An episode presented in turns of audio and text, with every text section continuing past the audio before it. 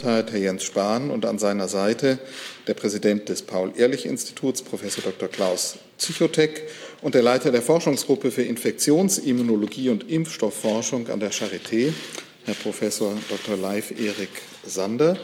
Sie sind zu uns gekommen natürlich mit Blick auf die aktuellen Berichte und Diskussionen über das Impfen mit den Impfstoffen Moderna und BioNTech.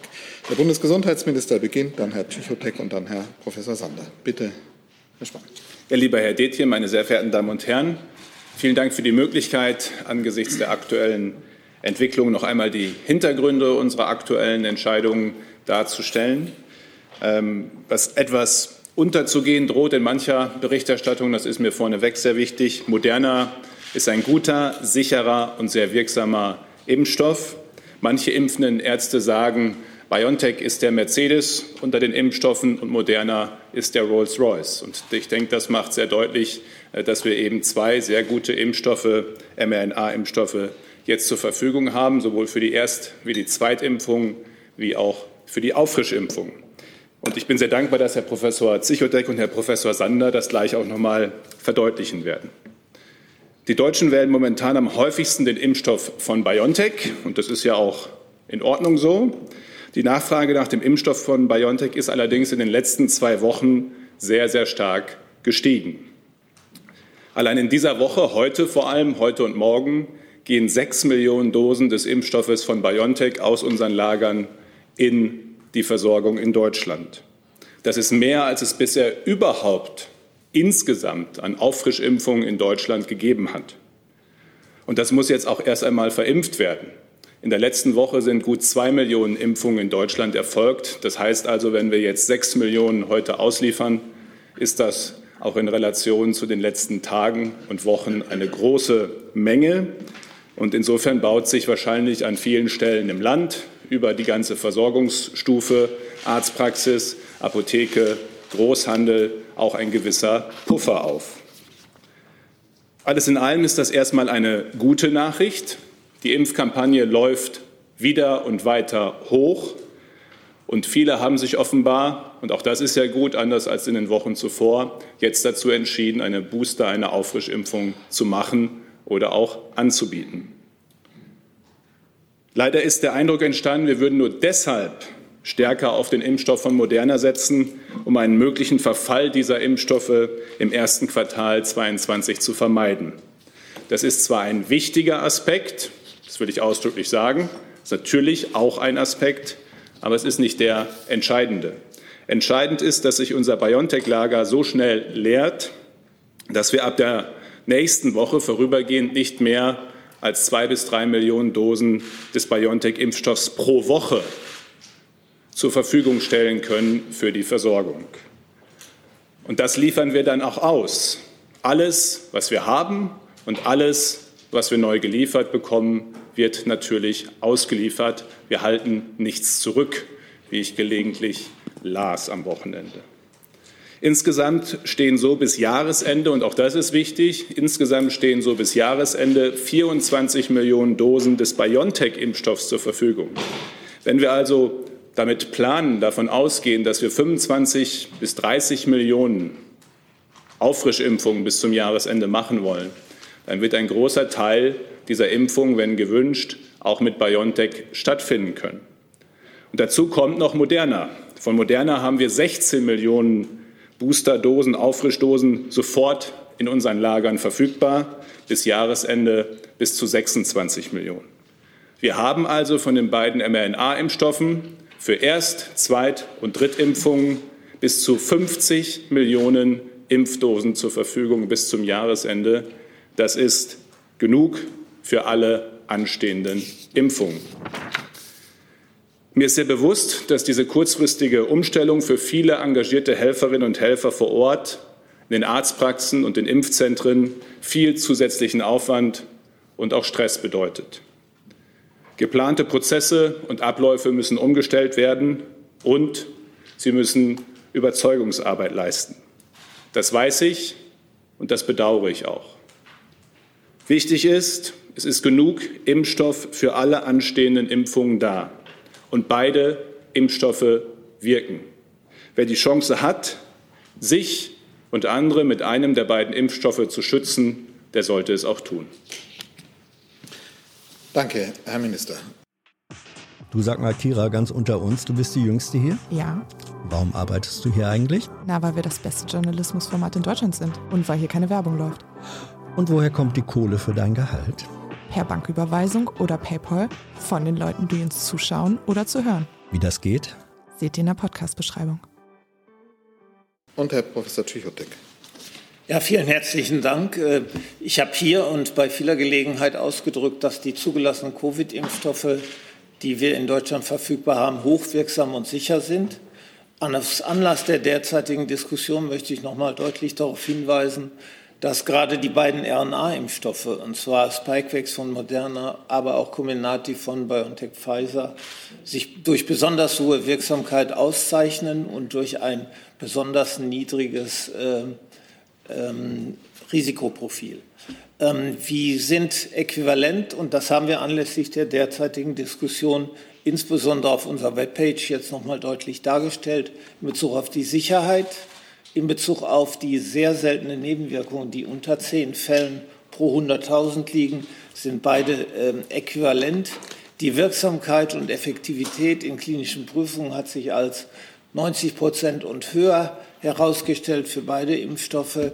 Die Dauer der, ähm, des Immunschutzes gegen Covid und insbesondere gegen schwere Verläufe auch in Gegenwart der dominierenden Delta-Variante beträgt fünf bis sechs Monate und äh, entsprechende Priorisierungen bei der Boosterimpfung sind inzwischen getroffen worden und auch in Bezug auf die Plattform und die Immunologie, die hinter den Impfstoffen steht, sind diese Impfstoffe durchaus äquivalent und deswegen für die heterologe Boosterimpfung genauso wie die homologe Boosterimpfung sehr geeignet und sehr geben, das zeigen publizierte Studien, ähm, hohe äh, Antikörperzittererhöhungen nach der Boosterimpfung.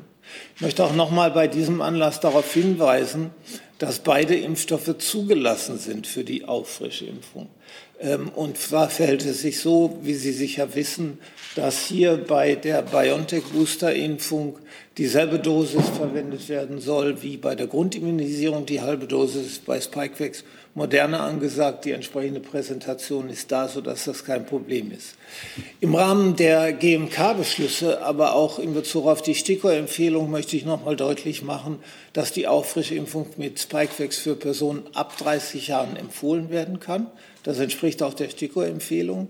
Und für alle Schwangeren ab dem zweiten Trimenon und für Personen von 18 bis 29 Jahren soll nach STIKO-Empfehlung Comirnaty verwendet werden.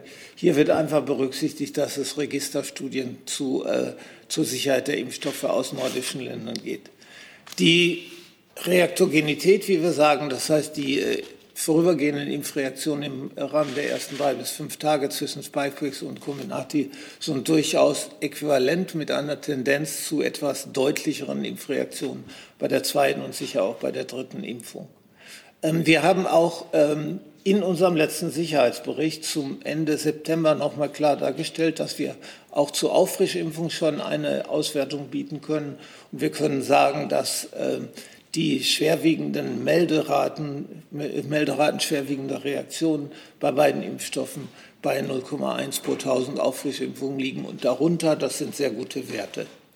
Ganz am Ende haben viele, viele Studien inzwischen gezeigt aus Israel, USA, Kanada und Herr Sonder geht vielleicht auf das ein, was auch in Deutschland begleitet sein will, dass die Boosterung ganz ausgezeichnet ist. Das heißt, wir haben sehr hohe Stärkung der Antikörpertiter und da beide Impfstoffe auch die zelluläre Immunantwort äh, ansprechen, gehe ich davon aus, dass auch die erhöht werden kann. Zusammenfassend kann man sagen, beide Impfstoffe sind äquivalent, können homolog und heterolog für die Boosterimpfung verwendet werden. Da gibt es keine Zweifel in Bezug auf die Datenlage, in Bezug auf die Zulassung und in Bezug auf die äh, Studien, die nach der Zulassung inzwischen untersucht und äh, Ergebnisse gebracht haben. Vielen Dank. Danke, Herr Zichotek. Und Herr Professor Sander. Ja, vielen Dank. Äh, vorweg, äh, sozusagen, bevor wir nochmal über die Details der Boosterimpfung sprechen, vielleicht nochmal vorweg äh, einfach finde ich es wichtig, nochmal zu sagen, dass die, die steil ansteigenden Inzidenzen und die sich zuspitzende Lage, muss man ja sagen, in den Krankenhäusern, Intensivstationen in erster Linie äh, einer niedrig, zu niedrigen Impfquote geschuldet sind. Wir haben ja in Deutschland das große Glück, und das haben wir gerade gehört, freien Zugang zu den besten, sichersten und modernsten Impfstoffen gegen Covid-19 zu haben. Und wir müssen dieses Geschenk unbedingt annehmen. Es besteht aus meiner Sicht überhaupt kein Zweifel, dass wir heute in einer komplett anderen Situation wären, äh, wenn sich alle Erwachsenen in Deutschland äh, geimpft hätten. Es ist vollkommen klar, wir bekommen Normalität nur durch Immunität und das funktioniert nachhaltig eben nur über eine flächendeckende Impfung. Und deswegen müssen wir alles unternehmen, um die Impflücken zu schließen. Wir wissen aber auch, äh, das haben wir im Verlauf des Jahres festgestellt, ähm, dass der Impfschutz nach zwei Impfungen mit der Zeit etwas nachlässt. Ähm, und insbesondere auch der Schutz vor Infektion und Weitergabe äh, des Virus mit der Zeit abnimmt, gerade wegen der hoch ansteckenden Delta-Variante und sich deswegen zunehmend auch Geimpfte wieder am Infektionsgeschehen beteiligen können. Ähm, bei älteren vorerkrankten Personen sieht man in israelischen Daten zunehmend leider auch in, in Deutschland kann zudem der Schutz vor schwerer Erkrankung leicht nachlassen, wobei zu betonen gilt, äh, dass es immer noch deutlich, ist, äh, deutlich besser und deutlich über dem Niveau von ungeimpften Personen. Insgesamt sprechen aber alle Daten klar dafür, dass es letzten Endes auf ein Drei-Dosis-Schema hinaus, hinauslaufen wird. So, und ich habe beim letzten Mal an dieser äh, Stelle ja schon ziemlich viel über die Vorzüge der Boosterimpfung gesprochen und Herr Zichotek und Herr Spahn haben das ja auch schon getan. Aber vielleicht nochmal, um das zu verdeutlichen, die Daten aus Israel legen nahe, dass mit einer Boosterimpfung der Schutz oder das, das, das Risiko einer Erkrankung nochmal um das 10- bis 20-fache äh, gegenüber Zweitgeimpften reduziert werden kann. Und jetzt gibt es auch Daten aus placebo-kontrollierten Studien, die ebenfalls äh, die Effektivität einer Boosterimpfung mit 95 Prozent gegenüber der regulären Zweifachimpfung angeben. Und äh, das sind alles Effekte, die sehr beeindruckend sind und den herausragenden Nutzen der dritten Impfung nochmal darlegen. Ähm, immunologisch ist das auch nicht überraschend. Ähm, wir kennen das ja von anderen Impfstoffen und mit der zweiten, nach der zweiten Impfung bekommt das Immunsystem sozusagen ein wenig Zeit, um nachzuschärfen. Und mit der dritten Impfung werden dann äh, spezifisch diese ausgereiften Gedächtniszellen nochmal aktiviert und der, der Impfschutz kann dadurch nochmal deutlich verbessert werden. Und diese Effekte müssen wir jetzt konsequent nutzen. Daher äh, die breite Boosterkampagne, wie sie jetzt ja auch angelaufen ist und glücklicherweise ja auch genug Impfstoff zur Verfügung steht, die müssen wir jetzt beschleunigen. Generell wird empfohlen, und Herr Ziotek hat es auch gerade schon gesagt, dass die dritte Impfung mit einem mRNA-Impfstoff durchgeführt wird.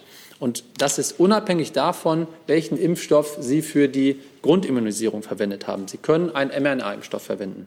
Die Kombination unterschiedlicher Impfstoffe, ja sogar unterschiedlicher Impfstofftypen ist problemlos möglich. Und das konnten wir ja im Frühjahr, unter anderem wir und viele andere, in Studien zeigen, äh, dass die sogenannte Kreuzimpfung sogar immunologische Vorteile bieten kann. Und mittlerweile ist die Studienlage äh, äh, dazu auch sehr, sehr solide. Für die Boosterimpfung liegen uns aktuell zwar die größten Datensätze für den BioNTech-Impfstoff vor, jedoch gibt es auch sehr, sehr gute Daten ähm, für den Impfstoff von Moderna. Beide Impfstoffe, und der Psychotech hat es gesagt, sind von der Bauart im Prinzip identisch. Ähm, die bisherigen Studien könnten sogar nahelegen, dass Moderna-Geimpfte einen leichten Vorteil haben könnten gegenüber BioNTech-Geimpften. Äh, meiner Meinung nach ist das äh, quasi äh, ein akademischer Unterschied, den man sich angucken. Das sind marginale Unterschiede auf hohem Niveau. Die beiden Impfstoffe wirken beide sehr, sehr gut. Ähm, und fest steht einfach, dass wir mit diesen zwei Impfstoffen zwei hocheffektive und wie Herr Psychotech auch gerade nochmal ausgeführt hat, extrem sichere Impfstoffe zur Verfügung haben. Somit ist aus meiner Sicht äh, mit Hinblick auf die Wirksamkeit die Wahl des mRNA-Impfstoffs für die Boosterimpfung eigentlich egal. Ja, da sind sich auch die führenden Immunologen hierzulande einig. Wir haben uns auch noch mal in den letzten Tagen besprochen. Das sind beides hervorragende Impfstoffe, die für die Boosterimpfung gleich gut funktionieren. Ähm, und wie Herr Zichotek auch sagte, wissen Sie, dass für Personen unter 30 Jahren aktuell prioritär der BioNTech-Impfstoff eingesetzt werden soll. Und daher ist es aus meiner Sicht auch vollkommen logisch, dass zum Beispiel Impfungen bei Älteren je nach Verfügbarkeit äh, auch primär mit Moderna durchgeführt werden können. Wichtig ist an dieser Stelle äh, noch mal zu sagen, dass ähm, Moderna für die Boosterimpfung in der halben Dosierung, also 50 Mikrogramm, eingesetzt wird, weil da, äh, und das ist auch so der letzten STIKO-Empfehlung zu entnehmen. Kurz gefasst, beide Impfstoffe funktionieren sowohl in der Grundimmunisierung als auch in der Boosterimpfung ganz hervorragend. Man kann im Grunde genommen sagen, Sie können beruhigt das nehmen, was gerade da ist. Ähm, beide Impfstoffe werden Sie sehr, sehr gut schützen und beide sind sehr, sehr gut verträglich. Und die STIKO sieht das übrigens in ihrer letzten Stellungnahme ganz genauso. Und im Grunde fragt man bei der Grippeschutzimpfung ja auch nicht nach dem Hersteller, sondern man möchte eine gute Impfung bekommen und die bekommt man mit äh, egal welcher dieser zwei Hersteller. Und auch als Arzt möchte ich das betonen, dass wir mit beiden Impfstoffen sehr gute Erfahrungen haben und wir natürlich durch die Bank sehr, sehr gute auch Immunantworten gegen beide Impfstoffe äh, sehen. Am Ende bleibt also nochmal festzuhalten, ähm, wir haben die besten Impfstoffe in ausreichender Menge. Wir haben ein hoch ansteckendes Virus, das sich bei niedriger Impfquote, wie wir jetzt leider sehen, relativ ungehindert verbreiten kann und unser Gesundheitssystem an die Grenzen des Leistbaren treiben wird. Nur die Impfung kann uns da rausholen und deshalb müssen sich alle impfen lassen. Vielen Dank. Danke, Herr Professor Sander. So, jetzt haben wir viele Fragen. Fangen mit denen aus dem Saal an. Herr Jessen, dann Herr Rinke. Ja, ich habe eine Frage an Herrn Sander. Äh, wie lange hält nach derzeitigem Stand ein weitgehender Impfschutz durch die Boosterimpfung vor? Äh, wir hatten in der vergangenen Woche auch Herrn Professor Wieler danach gefragt, weil es bei denen, die impfzögerlich sind, ähm, die Vermutung gibt, man müsse sich dann alle sechs Monate sozusagen im Abonnement neu impfen lassen. Herr Wieler sagte, es gäbe, ihm seien keine Daten bekannt, wie lange der Impfschutz nach der dritten dann anhält. Bei Ihnen klang es jetzt so, als werde dadurch mit einiger Sicherheit dauerhaft ein Schutz aufgebaut. Wie ist es jetzt tatsächlich? Also äh, das kann Ihnen natürlich mit abschließender Sicherheit noch, noch niemand sagen, einfach weil die Boosterimpfungen äh, gerade angelaufen sind. Ähm, es ist so, dass, es zum, dass wir das aus Erfahrung mit anderen Impfstoffen wirken, dass gerade so eine zeitversetzte dritte Dosis dann eben das Immungedächtnis noch mal stärkt und Sie dann eine Immunantwort bekommen, die einfach lang andauernder ist. Wir sehen das auch in unseren eigenen Untersuchungen. Ich habe hier auch sogar die Daten mitgebracht. Selbst bei älteren Menschen steigt äh, das kann ich Ihnen auch gerne mal zeigen, steigt im Prinzip nach sechs Monaten sind die hier unten und nach der dritten Impfung steigen die so hoch, wie sie vorher noch nie waren.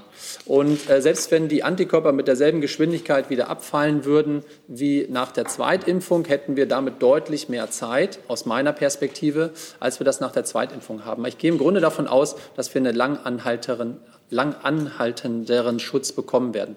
Es, ich habe äh, Studien gesehen zu den chinesischen Impfstoffen die nach der Zweitimpfung sehr, sehr rasch ihre Wirkung verlieren und nach der Drittimpfung zumindest über 100 Tage, also Pi mal Daumen drei Monate komplett stabil geblieben sind.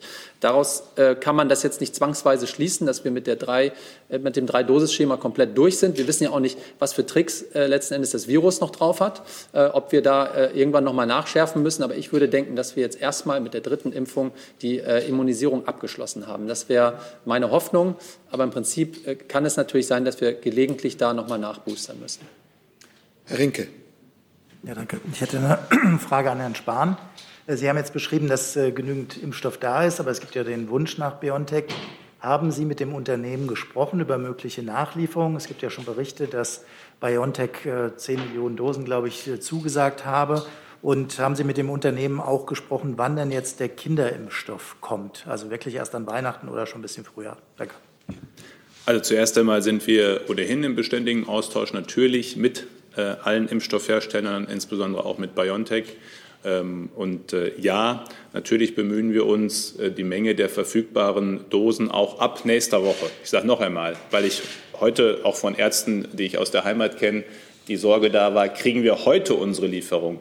Diese Woche wird alles ausgeliefert wie bestellt. Sechs Millionen Dosen BioNTech gehen heute zur Minute sozusagen in die Versorgung in Deutschland. Aber natürlich wollen wir auch in den Folgewochen, wenn es eben geht, das Angebot weiter erhöhen, dass man zwischen zwei guten Impfstoffen wählen kann. Und deswegen bin ich auch persönlich, aber ja, äh, auch unser Ministerium im Gespräch mit dem Unternehmen.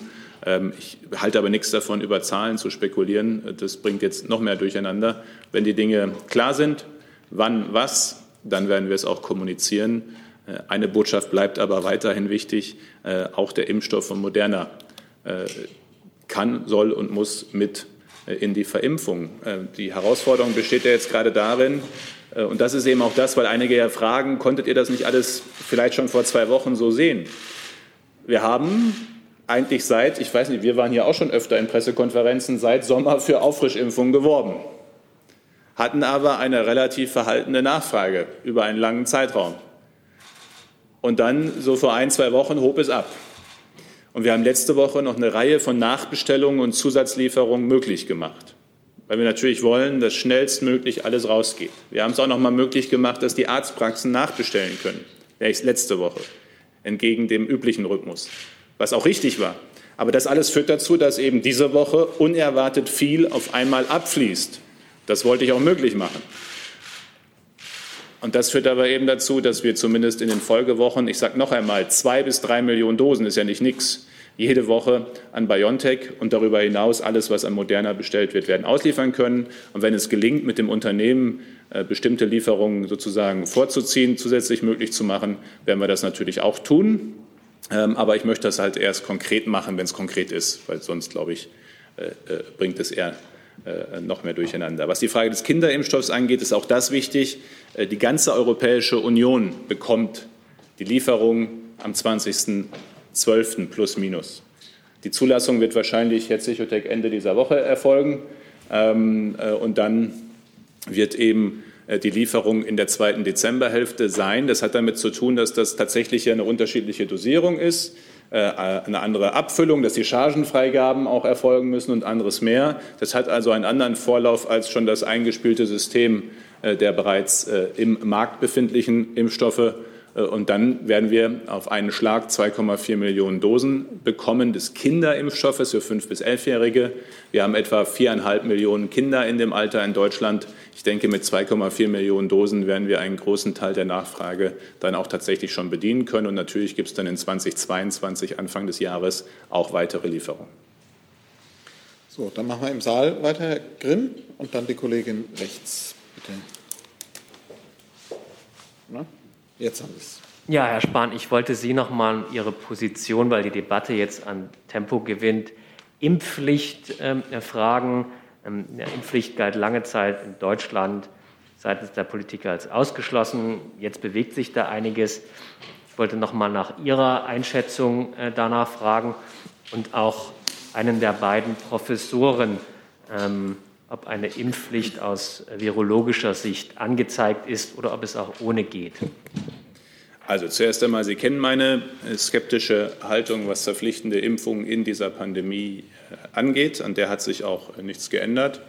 Gleichzeitig sehe ich meine Aufgabe als geschäftsführender Minister im Übergang, dass wenn die neu sich findende Mehrheit uns bittet, einen Gesetzentwurf zu erarbeiten, der jetzt das umsetzt, was am Donnerstag vereinbart wurde, eine verpflichtende Impfung in bestimmten Berufsgruppen, dass wir natürlich diesen Gesetzentwurf für äh, diese äh, parlamentarische Mehrheit erarbeiten.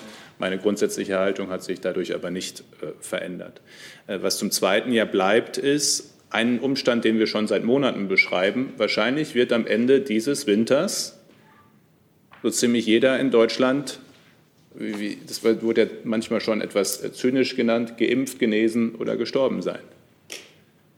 Aber es ist tatsächlich ja so.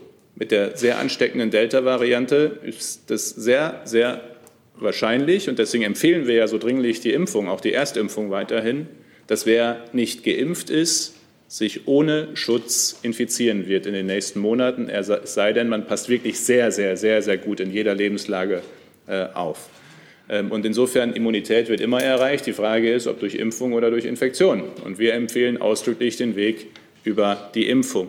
Die Frage, ob dann tatsächlich eine weitergehende verpflichtende Impfung angezeigt ist oder nicht, finde ich, muss man auch noch nicht jetzt und heute beantworten. Die hilft nämlich für die nächsten vier Wochen so oder so nicht. Wir haben gerade eine vierte Welle. Wir haben eine sehr, sehr schwierige Lage in vielen Kliniken in Deutschland, vor allem im Moment im Südosten des Landes. Aber wir sehen ja gerade, wie diese Welle sich sozusagen Schritt für Schritt weiter nach Westen entwickeln und auch entwickeln wird, auch durch Europa durchgehend. Wir sehen, dass selbst Länder wie Dänemark und Frankreich, die sehr hohe Impf noch höhere Impfquoten haben als Deutschland, auch gerade beginnen, äh, in eine wieder schwierigere Situation zu kommen. Das alles muss doch jetzt zuerst unser Fokus sein. Also wir können über vieles diskutieren, aber ich fände es erstmal gut, wenn wir über das diskutieren, was jetzt ansteht. Und was jetzt ansteht, ist vor allem diese Welle zu brechen. Und keine verpflichtende Impfung äh, bricht jetzt diese Welle, sondern diese Welle wird gebrochen durch Kontaktreduzierung, durch entschiedenes staatliches Handeln auf Basis auch dessen, was äh, äh, am Donnerstag und Freitag beschlossen wurde zwischen Bund und Ländern und in den Parlamenten.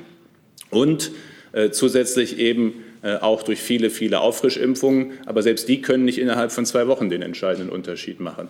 Deswegen können wir alle Debatten mit der nötigen Ruhe dann auch führen, die geführt werden sollen und geführt werden wollen. Ich empfehle uns aber jetzt mal, äh, uns darauf zu konzentrieren, erstmal das zu regeln, was auch wirklich dringlich ansteht.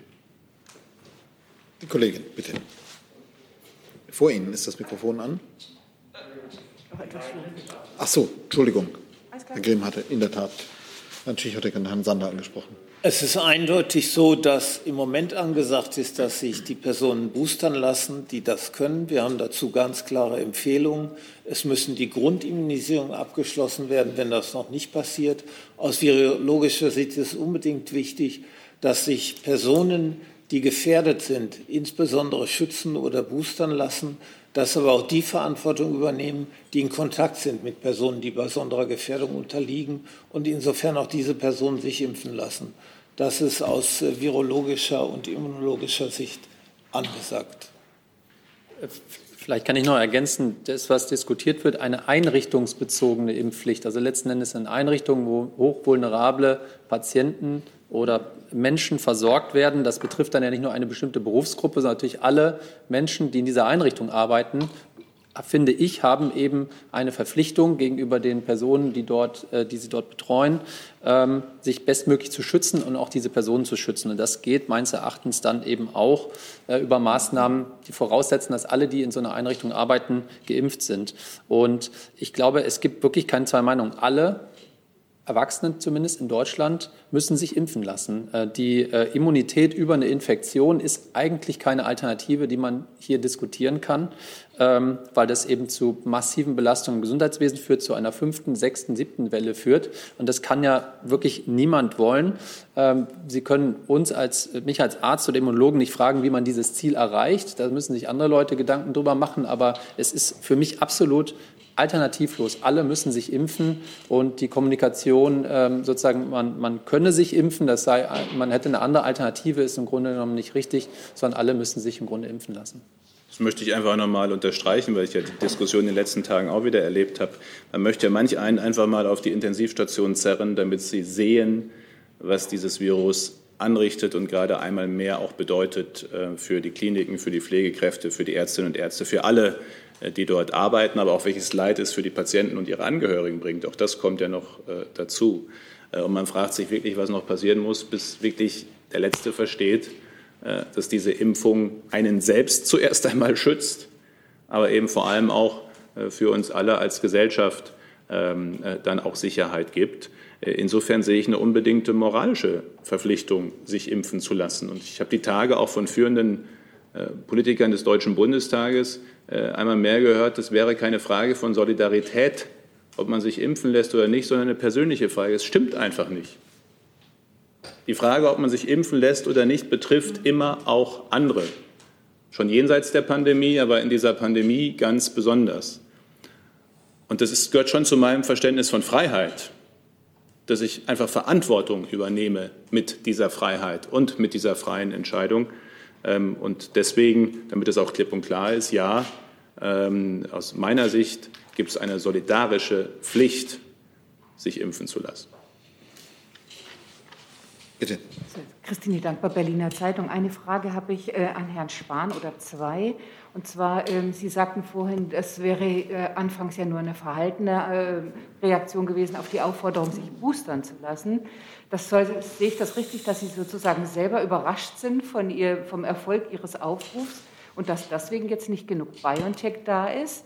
Und die eine Frage, die danach äh, äh, daraus resultiert, Sie sagten, diese Woche würde alles noch so ausgeliefert, aber ab nächster Woche wird dann ähm, rationiert, so wie das äh, kommuniziert wurde. Oder wie sieht es dann aus mit den Lieferungen für die Arztpraxen, die ja schon teilweise verärgert reagiert haben, weil sie sagen, das tangiert ihre Termine?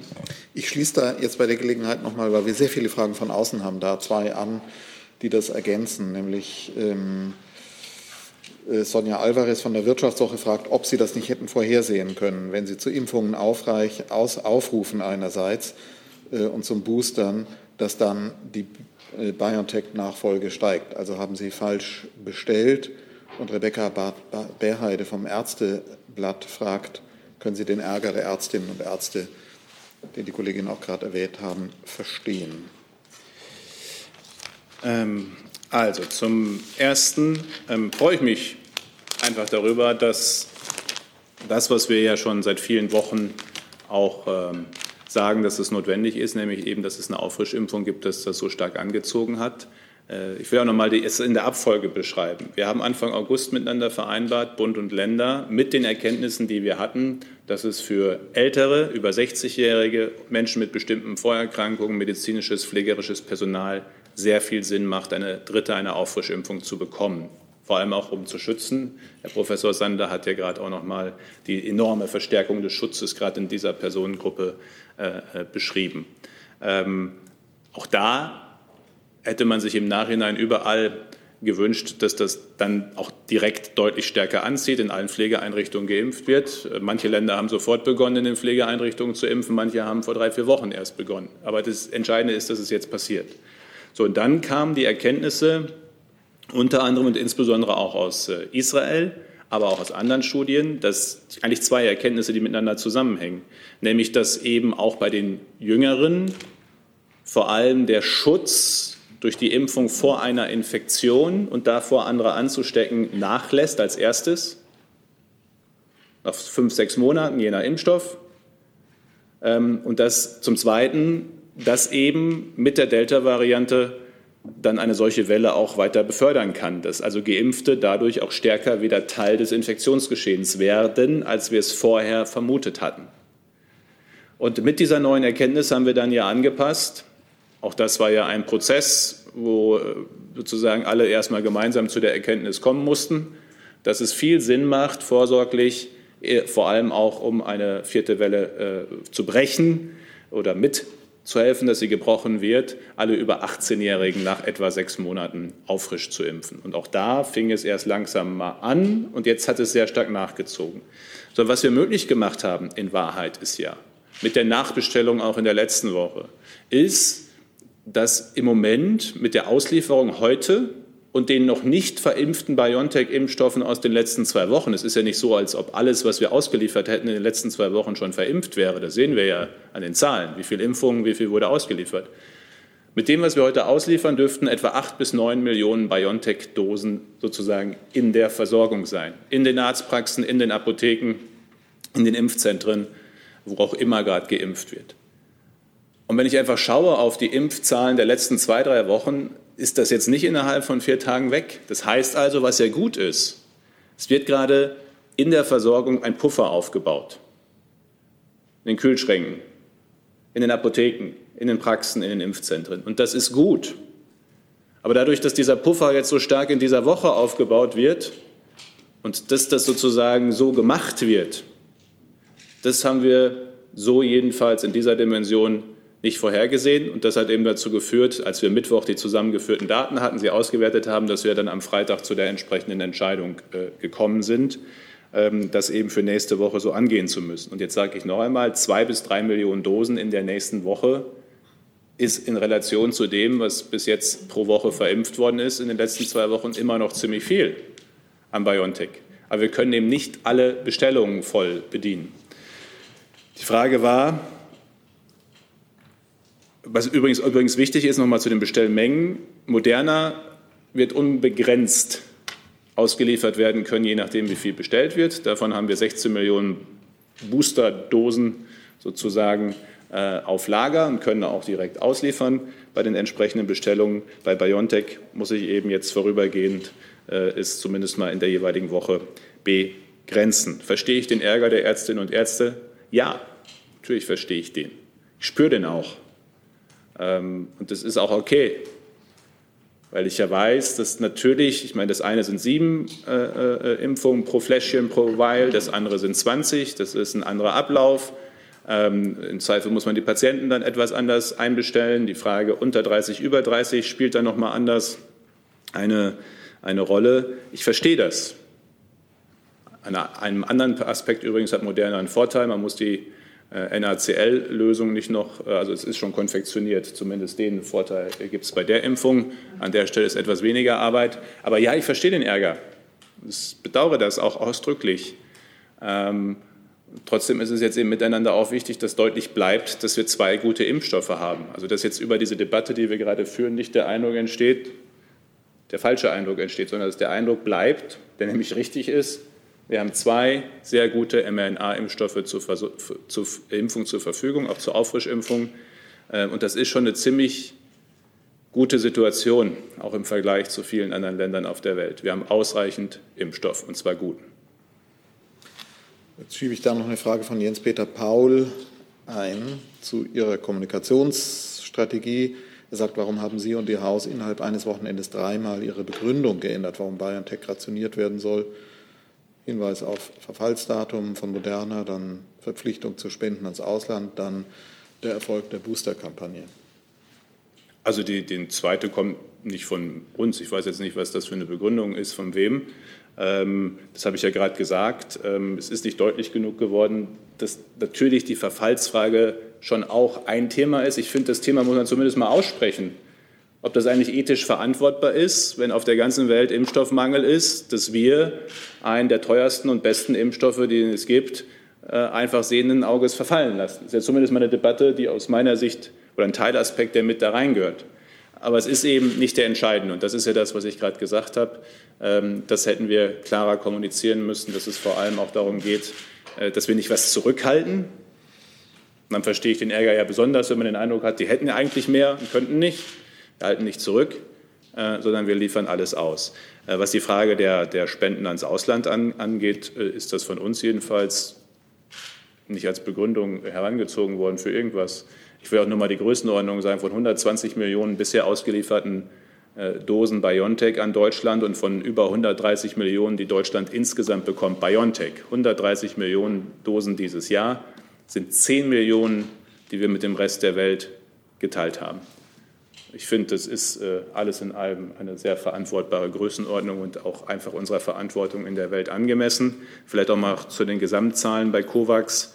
Wir haben Stand heute eben 68 Millionen Dosen äh, der Welt zur Verfügung gestellt, 32 oder 31, gut 31 Millionen von AstraZeneca, knapp 27 Millionen von Johnson Johnson und eben 10 Millionen von BioNTech sind schon mal 68 Millionen weil wir eben auch ein Interesse daran haben, ein eigenes nationales Interesse daran haben, dass auch der Rest der Welt geimpft wird, damit diese Pandemie unter Kontrolle kommt.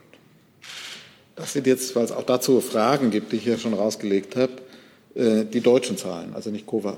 Nee, das sind die Zahlen, also was Deutschland an COVAX gegeben hat oder zugesagt hat. Das ist jetzt in der Umsetzung 68 Millionen Dosen bisher. Ja.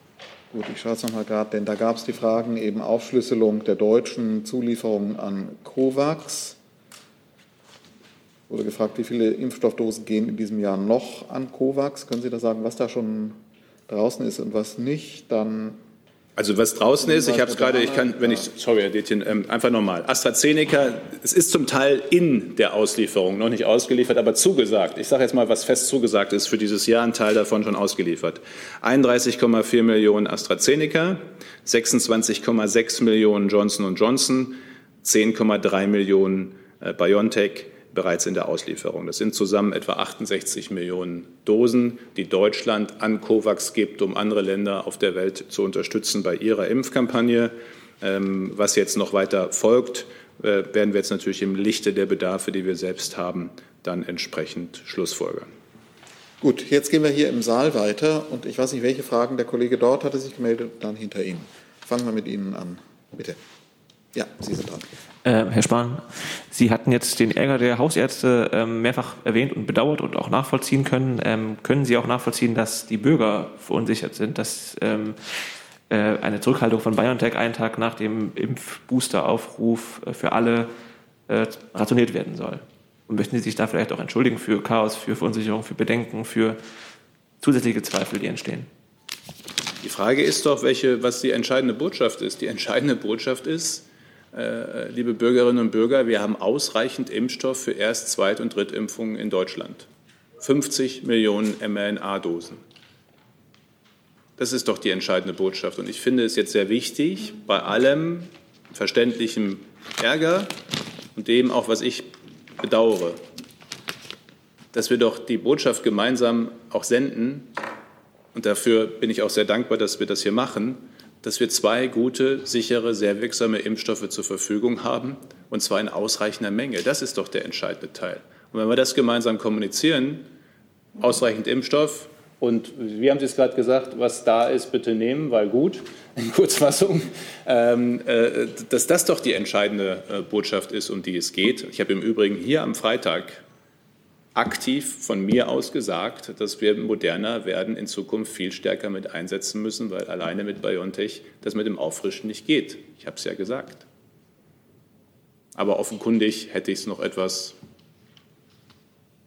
ausführlicher dann hier auch darstellen müssen, damit dann nicht die falschen Eindrücke entstehen können. Vielleicht kann man wirklich dazu noch mal beruhigen, weil ich habe das auch wahrgenommen am Wochenende, weil ich mit unheimlich vielen Anfragen überhäuft wurde, ob das denn ginge. Man hätte ja vorher Biontech bekommen und eben, ich glaube, diese Botschaft ist eben wahrscheinlich in der Bevölkerung nicht so klar gewesen. Man kann dann eben einen anderen Impfstoff nehmen für die Auffrischung und es funktioniert genauso gut und deswegen, glaube ich, ist die Verunsicherung, die es da gibt, unbegründet. Und da gilt es jetzt eben einfach zu informieren. Und wichtig ist ja tatsächlich, dass man eben weiterhin die Möglichkeit hat, das zu machen. Und ob man jetzt Moderna oder BioNTech bekommt, ist im Grunde genommen egal. Vielleicht darf ich auch noch mal ergänzen aus unserer Sicht. Sie müssen bedenken, wir sitzen hier in Deutschland im Schlaraffenland. Aufgrund der vorausschauenden Aktion der Politik, auch des Gesundheitsministers, haben wir ausreichend Impfstoffe zur Verfügung, die alle zugelassen, sehr gut geprüft sind und die sich auch im Feld als effektiv hochwirksam und sicher erweisen. In dieser Situation halte ich die Diskussion wirklich für unangemessen, darüber zu streiten, warum die zwei wirklich sehr guten RNA-Impfstoffe jetzt nicht ausgetauscht werden können. Das ist eine unangemessene Diskussion hinsichtlich der Lage, wie wir haben. Wir haben einen gemeinsamen Feind, das ist die Pandemie und dies ist das Virus. Und ich kann nur appellieren an alle, sich jetzt impfen zu lassen oder gegebenenfalls boostern zu lassen. Das ist die Message der Saison. Das, was zugelassen ist, ist gut. RNA-Impfstoffe zeichnen sich aus durch eine besonders hohe Wirksamkeit und eine äußerst niedrige Nebenwirkungsrate. Nehmen Sie die, und das ist genau das, was wir in diesem Land zur Verfügung haben. Viele andere Länder sehnen sich danach. Dann gehen wir eine Reihe weiter nach hinten. Bitte. Vielen Dank. Anno Fricke, Ärztezeitung. Eine Frage an Herrn Minister Spahn. Wer bestellt denn jetzt eigentlich den Impfstoff? Geht das immer noch ausschließlich über die EU oder gibt es da auch schon äh, Stufen drunter, die auch bestellen können?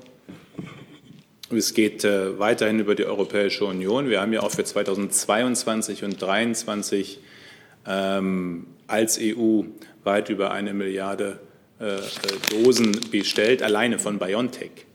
Äh, um eben auch entsprechend, übrigens die Verträge beinhalten auch Klauseln, in dem Moment, wo es einen variantenangepassten Impfstoff gibt, also die Impfstoffe werden ja weiterentwickelt auf, auf mögliche Varianten hin, dass dann natürlich auch äh, dieser variantenangepasste Impfstoff dann derjenige ist, den wir bekommen. Also ja, äh, wir haben weiterhin gemeinsame europäische Verträge und über die auch mehr als ausreichend Menge auch für 2022 und 2023 abgesichert.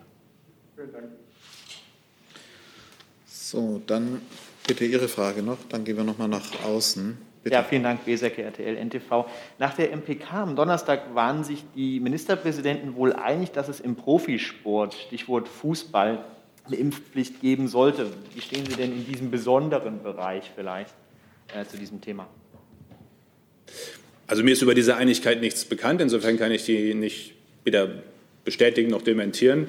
Ähm, ich weiß nur eins, äh, das ist im Grunde das Thema 2G. Ne? Also es geht ja nicht darum, ob der einzelne Fußballer, wenn er zu Hause ist, geimpft ist. Es geht nur um die Frage, ist das eigentlich richtig, dass alle im Stadion geimpft sind, nur die auf dem Platz möglicherweise nicht. Und ich finde es vollkommen richtig, dass wer auf Arbeit erscheint, ob im Restaurant oder auf dem Fußballplatz, genauso geimpft sein sollte äh, wie die anderen. Und vielleicht sogar, gerade im Profifußball, noch eine besondere Vorbildfunktion hat. Gut, dann haben wir noch mal Fragen von außen, eine ganze Reihe. Mal gucken, was wir unterkriegen noch in der Zeit. Thema Apotheken. Patrick Holstein von Apotheke Ad hoc fragt, sind Corona-Impfungen in Apotheken nach der MPK endgültig vom Tisch? Und ich füge dann noch die Zufrage zu von Patrick Holstein. Die Apotheken klagen über massenhaft gefälschte Impfzertifikate. Wie lange macht das Instrument noch Sinn und lassen sich die Aussagen rechtfertigen? Ist das Konzept verfehlt? Gibt es einen Plan B, um eine äh, Kontrolle und fälschungssichere Zertifikate zu ermöglichen? Also zuerst einmal die Frage, ob über die Ärzteschaft hinaus auch andere Gesundheitsberufe impfen können oder nicht, ist, ist eine, zu der man schnell eine Meinung haben kann, was auch okay ist, die aber natürlich in der rechtlichen Umsetzung schon etwas komplexer ist, weil es um haftungsrechtliche, berufsrechtliche äh, äh Fragen dabei geht und im Übrigen auch um Schulung und Können. Ähm, denn natürlich, ich kenne das ja, dass alle immer sagen, ja, das Ding in den Oberarm, den Pix, den kriegen doch auch andere hin. Ja, aber es macht schon auch Sinn, dass zumindest mal ein Arzt in der Nähe ist, für den Fall etwa, dass es zu einem entsprechenden allergischen Schock kommt. Ähm, und die gibt es sehr, sehr selten, aber die gibt es.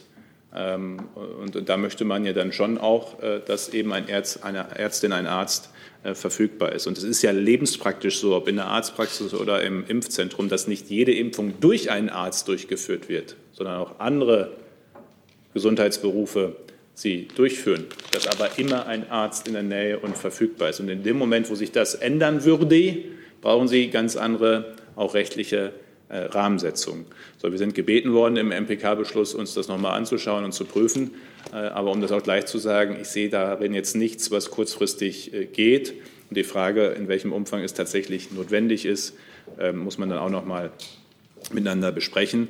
Äh, bei der Frage, ich habe ja möglich gemacht, ich will nur mal sagen, es war ich, der gegen enormen Widerstand durchgesetzt hat, dass es Modellprojekte für Grippeimpfungen in Apotheken gibt. Es ist ja nicht so, als wenn äh, äh, alle im deutschen Gesundheitswesen es richtig gefunden hätten, dass auch in Apotheken Grippeimpfungen stattfinden können. Wir sehen bis jetzt eine noch sehr zurückhaltende Teilnahme von Apotheken auch an diesen Grippeimpfungen. Ähm, und das ist vielleicht dann auch noch mal ein Hinweis darauf, ob und in welchem Umfang das einen Unterschied macht oder machen kann. Aber viel entscheidender ist die Frage der rechtlichen Regelungen, äh, die dann zu treffen sind und die natürlich, wenn wir gebeten werden, wir auch nochmals prüfen. So, dann gibt es noch mal möglicherweise einen Klarstellungsbedarf, ähm, weil es Fragen gibt, die davon ausgehen, dass Moderna nicht an COVAX geliefert werden könne wegen vertraglicher Bestimmungen im Vertrag mit COVAX. Frau Eubel vom Tagesspiegel zum Beispiel fragt. Also, es hat, da also auch das ist, das ist leider immer alles sehr komplex. Ähm, äh, manchmal, äh, deswegen bin ich dankbar, dass ich das nochmal darstellen kann. Wichtig ist, ist ja gerade gefragt worden, die Verträge sind mit der Europäischen Union gemacht. Und deswegen muss es einen Vertrag geben, auch der Europäischen Union mit dem jeweiligen Hersteller, das sehen die Ursprungsverträge vor, über Abgabe an Dritte oder eine Vereinbarung zumindest. Ähm, das gilt übrigens bei allen Herstellern. in unterschiedlicher Art und Weise ist das in allen Verträgen äh, drin. Was übrigens auch was damit zu tun hat, natürlich, dass die Hersteller sagen, wir verkaufen die Impfstoffe gerade nur an staatliche Abnehmer und öffentliche Institutionen. Und wir wollen schon irgendwie sicherstellen können, dass da jetzt nicht Zweit- und Drittmärkte äh, entstehen äh, an anderer Stelle. Ähm, und es war unterschiedlich schnell möglich, das ist die Wahrheit, äh, mit den jeweiligen Herstellern, AstraZeneca, Johnson Johnson, BioNTech, Moderna, dann Verträge, Vereinbarungen zu schließen über die Abgabe an Dritte, etwa eben über COVAX. Dafür gibt es einen Mustervertrag jeweils, ähm, den dann eben die jeweiligen abgebenden Länder, in denen die dann eintreten. Und der mit Moderna hat tatsächlich am längsten gebraucht, ist aber seit Ende Oktober da. Und jetzt planen wir eben ein und um, ab wann und in welchem Umfang wir auch Moderna über COVAX an andere Länder geben können. Aber aufgrund unserer Bedarfe, offenkundig, die wir jetzt in der eigenen Kampagne haben, äh, wollen wir natürlich auch die förder, zuvörderst mit adressieren. Gut, dann gibt es Fragen zur Kombination von Impfstoffen. Ähm, zum einen, Frau Eubel vom Tagesspiegel weist darauf hin, dass in den Empfehlungen der STIKO und auf den Webseiten des BMG äh, es heißt, dass für die Auffrischung möglichst der Impfstoff der Erstimpfung benutzt werden solle, ob das geändert werden müsse. Und ähm, Und dann nochmal an Herrn Sander die Frage, habe ich es richtig verstanden, dass Sie eine Impfung mit drei Impfstoffen auch empfehlen würden, also Kombination von drei Impfstoffen? Also zuerst einmal nur zu dem, was von uns veröffentlicht wurde. Das ist am Ende ja auch das, was sich in der STIKO-Empfehlung äh, wiederfindet, die eben sagt, äh, wenn es geht, äh, der gleiche, aber genauso gut ist auch der andere. Ähm, und das müssen wir eben klar rausarbeiten ähm, an, der, an der Stelle. Und ich sage noch einmal übrigens, für viele wird auch die Möglichkeit bestehen, äh, den gleichen oder nicht den gleichen zu haben, ähm, das, weil wir ja immerhin auch noch 24 Millionen Dosen BioNTech haben. Ich finde aber die Frage, und da kann, können die beiden äh, viel mehr zu sagen aus wissenschaftlicher Sicht, die Frage, dass sozusagen eine Heterolog heißt der Kreuzimpfung, also der eine ein anderer Impfstoff wird benutzt, dass der sogar in manchen Studien zeigt, dass die Wirkung dann besser ist, ist doch eine, die wir in unsere Debatten ruhig mit einbringen sollen. Ich kann das gerne ergänzen. Der Wunsch nach homologer Impfung entspricht dem der Zulassung, die wird von den jeweiligen Impfstoffherstellern beantragt. Aber es hat sich ganz klar in den Studien herausgestellt, dass heterologe Impfungen da durchaus ihre Vorteile haben, insbesondere während RNA zur Boosterung verwendet wird. Das ist der Stand. Das heißt, das äh, beißt sich auch nicht, denn die entsprechenden STIKO-Empfehlungen erlauben dann darauf hin, dass man zur heterologen Boosterimpfung auch die RNA-Impfstoffe nicht nur verwenden kann, sondern das ist auch durchaus angesagt. Da muss man ja sagen, dass im Grunde genommen eine logistische Erleichterung ja ist, wenn Sie die Möglichkeit haben, unterschiedliche Impfstoffe zu kombinieren. Sonst müssen Sie ja immer die Terminierung von Patienten, die dann reinkommen, aha, der hatte das zuerst und dann, äh, dann dies und jenes. Jetzt kann ich aber nur mit dem gleichen Impfstoff wieder boostern. Im Grunde genommen macht es das ja äh, logistisch leichter. Und das muss ja wirklich jetzt die Prämisse sein, dass wir jetzt wirklich Tempo machen. Die, ähm, Minister Spahn hat zwar gesagt, das nützt uns jetzt in den kommenden Wochen nichts, aber äh, der Winter ist lang und im, im Januar und Februar werden wir diesen Booster-Effekt mit Sicherheit brauchen. Und jetzt kommt es auf Tempo an. Und äh, die, wie gesagt, die Unterschiede sind marginal. Wir hatten ja die Ausnahmesituation, dass wir jetzt Leute haben, die zunächst mit AstraZeneca und dann mit einem mRNA-Impfstoff geimpft worden sind. Die können danach wieder einen mRNA-Impfstoff bekommen. Wie gesagt, konform mit der STIKO-Empfehlung wäre das dann derselbe und wenn der nicht da ist, dann halt eben ein anderer. Ich glaube, das Wichtige ist wirklich der Vorteil für den einzelnen Impfling ist ja tatsächlich, möglichst schnell den Booster zu haben und keine Durchbruchinfektion zu bekommen und nicht, äh, welchen, welche, welchen Hersteller eines Impfstoffs man dann bekommt. Von daher würde ich das äh, sicher so empfehlen, dass man das frei kombinieren könnte. Mhm. So, dann gibt es eine Frage von Gisela Broll vom Gesundheitspolitischen Informationsdienst an Professor Zichotek oder Professor Sander. Sie weist auf einen Aufsatz von Peter Doshi hin, British Medical Journey, wonach ähm, die Impfung oder Boosterimpfung für Genesene mehr Nebenwirkungen hervorrufen kann. Eine Studie, an der auch Sandra Ziesek beteiligt war, zeige, dass Genesene mindestens ein Jahr sehr gute Immunität aufweisen. Frage, warum wird nicht auf den genesenen Status getestet, statt starr auf das halbe Jahr, statt starr das halbe Jahr vorzuschreiben. Schließlich argumentiert man bei den Impfungen und der Boosterimpfung auch mit der Höhe des Antikörperspiegels. Dann müsste eine Antikörperbestimmung für den Nachweis für Genesene doch möglich sein? Also ganz klar ist es so, dass wir äh, davon ausgehen, dass der Antikörperspiegel eine große Rolle spielt bei der entsprechenden Schutzwirkung. Äh, wir messen aber die Schutzwirkung. Auch die Studien tun das im Feld. Das verbirgt sich hinter dem Wort Effektivität, in dem verglichen wird, auch nach einer Boosterimpfung, wie viele Personen infizieren sich danach, ähm, die geboostert wurden im Vergleich zu denen, die nur die Grundimmunisierung erreicht haben. Das ist eine klare Messung. Wir wissen noch nicht genau den Antikörperspiegel, der wirklich notwendig ist, um zu einem Schutz zu kommen. Und insofern äh, erübrigt sich die Diskussion, dass man hier Antikörperlevel messen sollte. Es ist auch so, dass klare Hinweise darauf bestehen, dass äh, Genesene durchaus einen sehr guten Impfschutz haben. Das fällt tatsächlich unterschiedlich aus, je nachdem, wie schwer die Anfangsinfektion war. Aber nach den Studienlagen ist dieser sechs Monate Abstand safe und entspricht dem Stand der aktuellen Kenntnisse würde ich auch unterstützen. Diese Impfung nochmal nach sechs Monaten erhöht den Schutz nochmal deutlich, ähnlich wie bei der Boosterimpfung. Und man kann das eben beobachten, dass Personen, die vielleicht auch nur eine sehr milde Infektion haben, teilweise äh, nicht, keinen sehr guten Impfschutz haben. Deswegen würde ich ganz klar bei dieser Empfehlung auch bleiben, nach sechs Monaten diese Impfung wahrzunehmen. Wir wollen einen optimalen Schutz, auch wieder mit Hinblick auf möglichst auch das Virus nicht weiterzugeben. Also deswegen würde ich das allen Genesenen empfehlen. Also die Empfehlung geht, weil das auch nochmal gefragt wird, wie lange dauert der Impfschutz, äh, wie lange hält der Schutz vor einer neuen Infektion bei Genesenen an? Das bezog sich jetzt gerade auf die Genesenen, habe ich richtig Das verstanden? ist weiterhin der Standard sechs Monate. Dann ist die Frage damit auch beantwortet. Dann gehen wir nochmal in den Saal. Herr Jessen, Herr Rinke, Sie hatten nochmal zweite Fragen. Bitte. Bitte. Herr Spahn, ich bitte nochmal um Präzisierung ähm, der Zahlen bei den Impfspenden. Ähm, Sie waren vorhin im Bereich von, ich glaube, 70 Millionen Dosen, die Sie genannt haben. Vor zehn Tagen, am äh, 12. November, sagte die Bundesregierung, Deutschland werde bis zum Jahresende noch 100 Millionen Dosen spenden, davon die Hälfte mRNA-Impfstoffe. Und zum selben Stichtag waren 19 Millionen davon geliefert. Bleiben Sie bei der Zusage, dass bis zum Jahresende weitere 80 Millionen geliefert werden und wie viele davon wurden zwischen dem 12. und heute geliefert. Was ist also noch offen? Bleibt es dabei, dass die Hälfte davon mRNA-Impfstoff sein will? Dann füge ich die Frage noch mit rein von außen von Sebastian Fischer vom Spiegel, ob die erwarteten Lieferungen auch genügen, um den Bedarf an Impfungen für 5- bis 12-Jährige zu decken, wenn die EMA-Empfehlung kommt. Also zu den 5- bis 12-Jährigen hatte ich ja gerade schon äh, ausgeführt, mache ich aber gerne nochmal, weil das wichtig ist. Es beschäftigt viele natürlich auch, insbesondere die Eltern.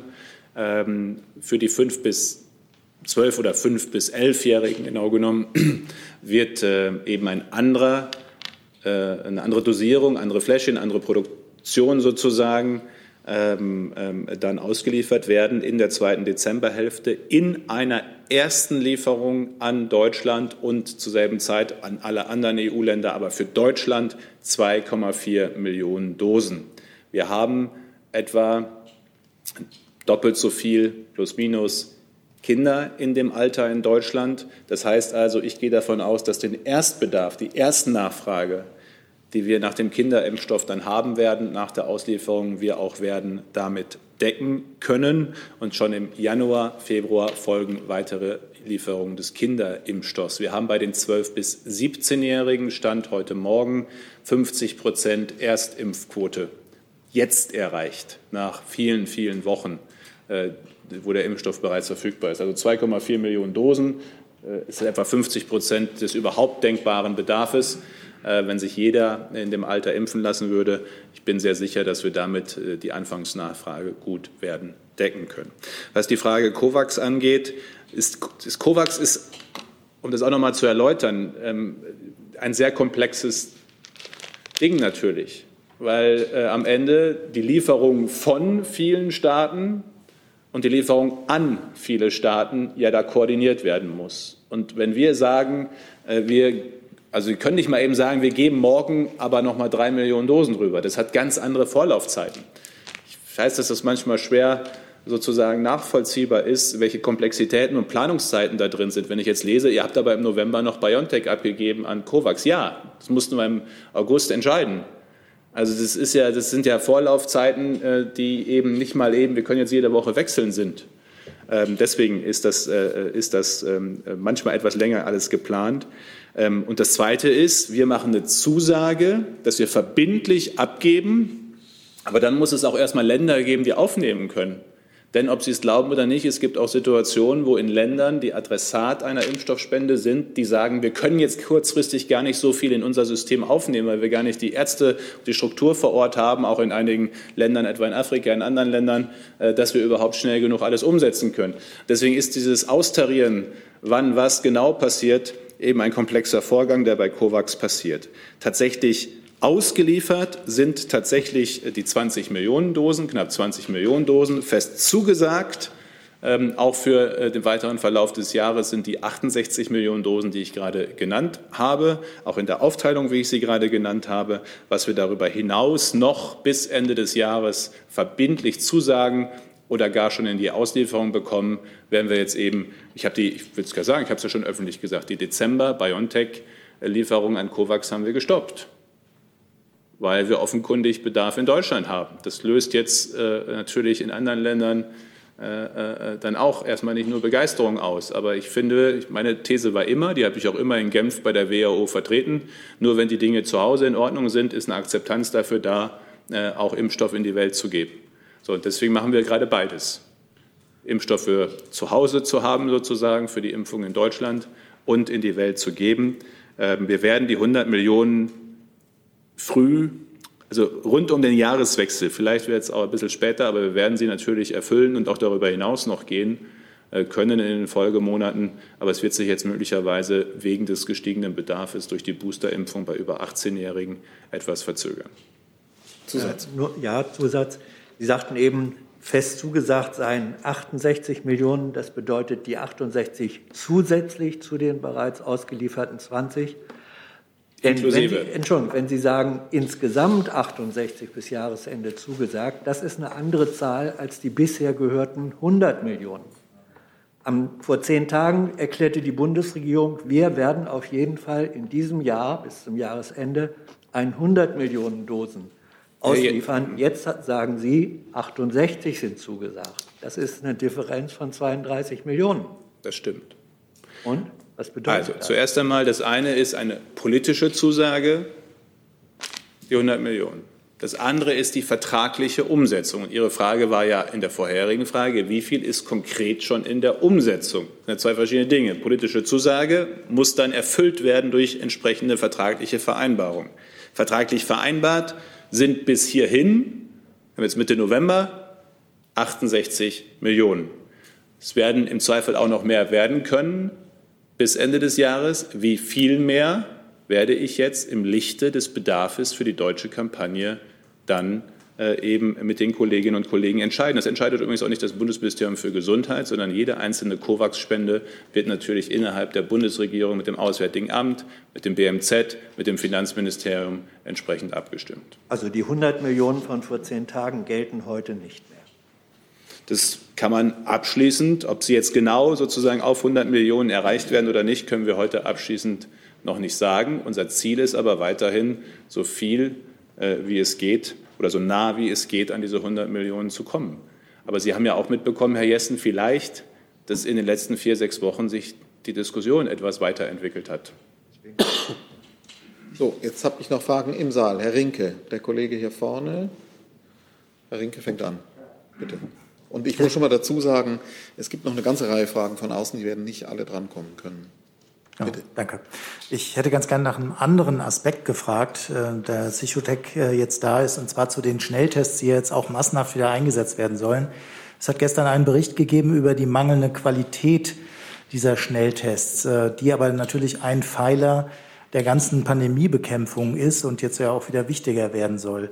Ähm, vielleicht können Sie uns da noch mal eine Einschätzung geben. Warum sind Tests auf dem Markt, wo die Nutzer nicht erkennen können, ob die einfach effektiv sind oder nicht? Ich fange mal gerne an. Ähm, auf Geheiß und Bitte des Gesundheitsministers haben wir von Seiten Paul-Ehrlich-Institut unsere Expertise im Testen äh, in der Performance-Prüfung von Antigen-Schnelltests eingesetzt.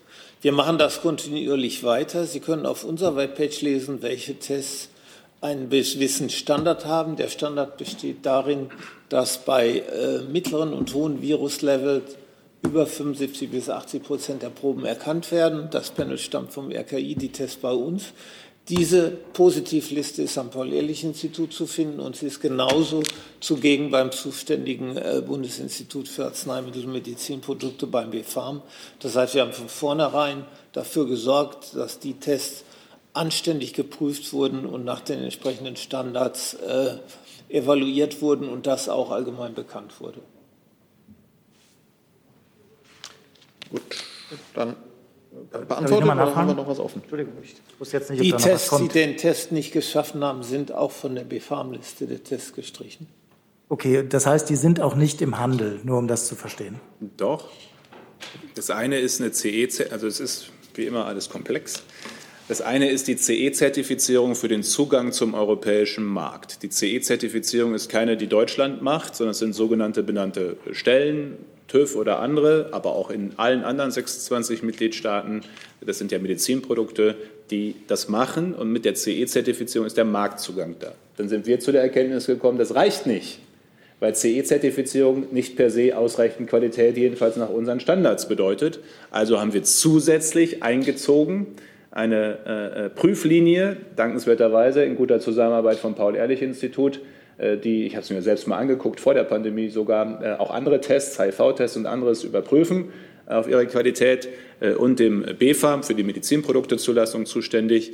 Und wir haben eben gesagt, auch im Rahmen unserer Testverordnung, also da, wo wir auch sozusagen öffentlich bezahlen, Tests, dann nur die, wo auch PI und BfArM äh, den Stempel drauf gemacht haben, beziehungsweise zeitnah drauf äh, machen. Und das hat dazu geführt, die Überprüfung, dass einige von dieser Liste wieder runtergekommen sind. Das heißt, sie werden nicht mehr erstattet, im Rahmen der Testverordnung zum Beispiel äh, und im Rahmen der kostenlosen Bürgertests. Sie sind aber weiterhin im Markt, weil sie eine europaweite CE Zertifizierung Medizinproduktezulassung haben. Dass die Qualität der Tests sehr, sehr unterschiedlich ist, ist übrigens ein Thema, das uns jetzt auch schon seit 12 bis 18 Monaten äh, begleitet, äh, wo es ja auch bei der, bei der Frage der Kosten ich meine, einerseits sagen alle, die Bürgertests sollen nicht so viel kosten. Andererseits gibt es auch bei den Tests zumindest nicht selten auch eine Korrelation zwischen Preis und Qualität. Ähm, und das sind eben die Diskussionen, die wir beständig ja seit über 12, 18 Monaten führen. Ähm, und es ist eben wichtig, Ihr Hinweis, nicht jeder Schnelltest ist gleich gut. Das ist so. So, dann haben wir Ihre Frage noch. Die Kollegin von der Berliner Zeitung hatte auch noch eine Frage offen. Ist erledigt. Sonst im Saal nichts mehr. Schauen wir, dass wir die noch dran kriegen. Bitte. Äh, mit Blick auf die nachlassende Wirkung der Impfstoffe und die Notwendigkeit der Booster, äh, ist, gibt es politische Überlegungen, ähm, die, das Impfzertifikat äh, von einem Jahr auf Wert X zu verkürzen und vielleicht auch an Sie, Professor Sander und Professor Rituchel, inwiefern das medizinisch sinnvoll ist? Also politische Planung und medizinische Sinnhaftigkeit davon. Also zur Frage der politisch-pandemischen Planung sozusagen, was ja immer ein Zusammenspiel von politisch und fachlichen äh, äh, Erwägungen ist, sind wir im Gespräch und im Austausch mit unseren europäischen Partnern. Wir möchten nämlich gerne ein europäisch einheitliches Vorgehen. Es ist jetzt schon so, dass 27 Mitgliedstaaten zum Teil sehr unterschiedliche Vorgehensweisen haben in der Frage, für wie lange äh, dann eine entsprechende Impfung sozusagen als vollgeimpft im Sinne der Rechtslage der jeweiligen des Landes äh, gilt. Ähm, ich fände es gut, macht auch Sinn für Reisen innerhalb der EU, äh, wenn wir das einheitlich miteinander vereinbaren äh, würden. Und ja, dazu gehört auch die Debatte, ob man äh, sozusagen die, die, die, die rechtliche Wirkung zweifach geimpft heißt voll geschützt im Sinne oder voll geimpft im Sinne des Rechtes, etwa für 2G, dass wir da über eine Verkürzung in der EU diskutieren. Das ist so. Ähm, aber ich finde es eben wichtig, dass das gemeinsam passiert und vor allem passiert in einem Zusammenhang, wo auch alle Bürgerinnen und Bürger die Chance gehabt haben, ihre äh, dann nach dem Zeitraum anstehende Drittimpfung zu haben. Aber die Diskussion gibt es ja. Hey Leute, kurzer Hinweis. Wir stellen ja alles, was wir produzieren, kostenlos ins Netz. Ohne Kommerz. Wir können das nur, weil ihr unsere finanziellen Supporter seid. Das funktioniert seit Jahren und so soll es bleiben. Jeder Euro zählt, per Überweisung oder PayPal. Schaut einfach in die Podcast-Beschreibung und jetzt geht's weiter. So, dann würde ich zum Schluss noch von den übrigen Fragen von außen noch zwei mal zusammenbinden.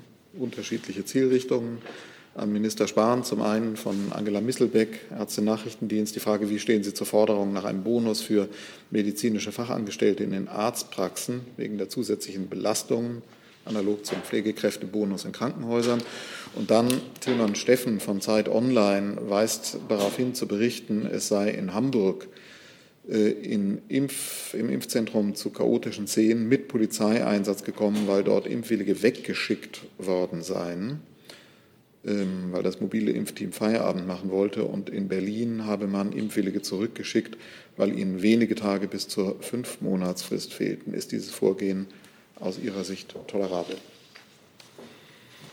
Also zuerst einmal äh, zu der Frage des, der, der möglicher Bonuszahlung. Ähm, verstehe ich die Diskussion sehr, sehr gut. Ich weiß auch aus äh, verschiedenen Gesprächen und Schalten auch mit den Verbänden der medizinischen Fachangestellten, äh, was da los war und ist äh, seit Beginn der Pandemie, aber natürlich auch immer zu bestimmten Phasen der Impfkampagne in den Arztpraxen, an den Telefonen, in den E-Mail-Accounts, am Tresen. Und das die beiden Themen ähneln sich insofern, als dass ähm, die Frage auch, wie gehen wir miteinander um in einer Zeit von Stress äh, und manchmal auch Ungeduld, äh, natürlich an jedem Arzttresen eine Rolle spielt und äh, man sich viel anhören muss, was inakzeptabel ist und manch einer sogar etwas äh, übergriffig dabei äh, wird, nicht nur verbal. Und ich, ist erstmal finde ich, das, was Sie auch berichtet haben aus Hamburg, aus Berlin, was wir auch aus anderen Stellen berichtet bekommen, es gibt es ja von zwei Seiten. Es gibt zum einen diejenigen, die impfskeptisch oder Gegner sind, die zum Teil die, das impfende Personal angreifen. Und dann gibt es diejenigen, die ungeduldig sind, äh, aus nachvollziehbaren Gründen ungeduldig sind, aber am Ende ist manchmal dann an denen auslassen, die am wenigsten dafür können, wenn jetzt eben kein Impfstoff aktuell zum Beispiel vor Ort verfügbar ist. Und deswegen kann ich immer nur wieder äh, um äh, auch Geduld miteinander werben äh, und bitten. Ich habe mal gesagt, äh, wenn, Sie, äh, wenn Sie sauer sein wollen, dann seien Sie sauer auf mich, aber nicht auf diejenigen, die vor Ort äh, unter nicht leichten Bedingungen das alles immer auch umsetzen müssen. Und das gilt auch für diese Phase weiterhin. Und deswegen kann ich auch gut verstehen, äh, dass da eben eine finanzielle Anerkennung im Sinne eines Bonus auch angezeigt ist. Wir haben ja jetzt die Vergütung für die Impfung nochmal erhöht um 8 Euro und am Wochenende um nochmals 8 Euro auf 36 Euro. Vielleicht ist es ja auch möglich, einen Teil dieser Erhöhung eben für die Vergütung der medizinischen Fachangestellten einzusetzen. Herr Minister, meine Herren, wir sind am Ende. Alle diejenigen, die nicht drangekommen sind, muss ich um Verständnis bitten. Die nächste Pressekonferenz beginnt gleich. Wir sehen uns am Freitag wieder. Danke. question.